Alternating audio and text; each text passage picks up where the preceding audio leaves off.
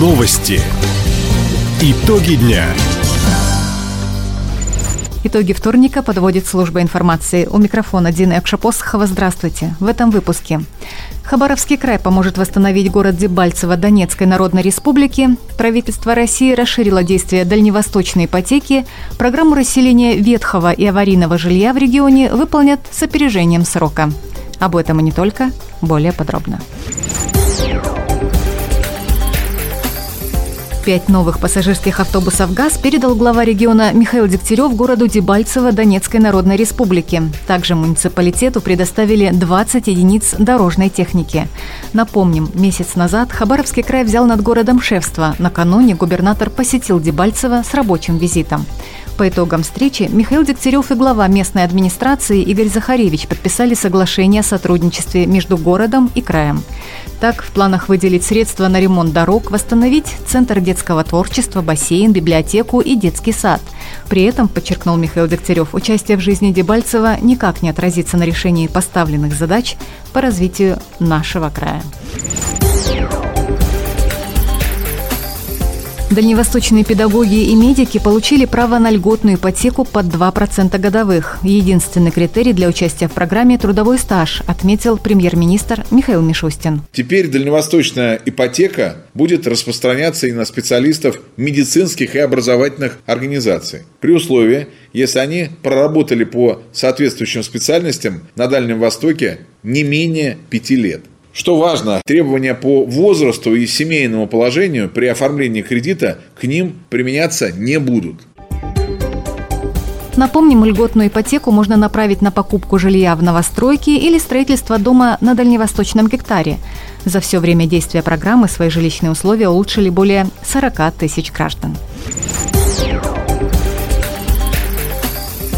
Уровень воды в реке Кур у Новокуровки Хабаровского района достиг отметки 640 сантиметров. До неблагоприятных значений не хватает всего 10 сантиметров.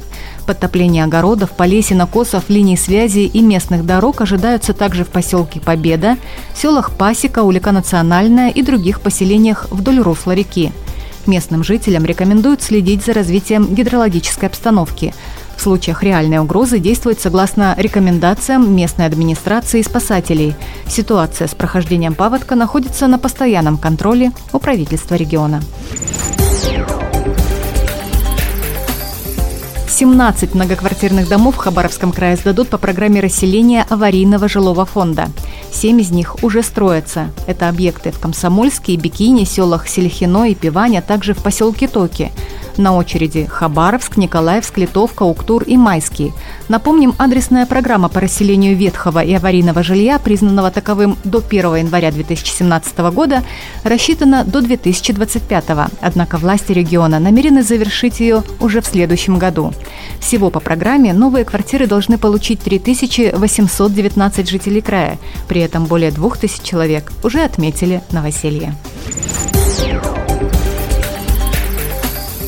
Оплатить проезд, питание и пройти в учебное заведение в Краевом центре позволит единая карта школьника. Сегодня Хабаровский межотраслевой навигационно-информационный центр и лицей «Звездный» подписали соглашение о запуске пилотного проекта.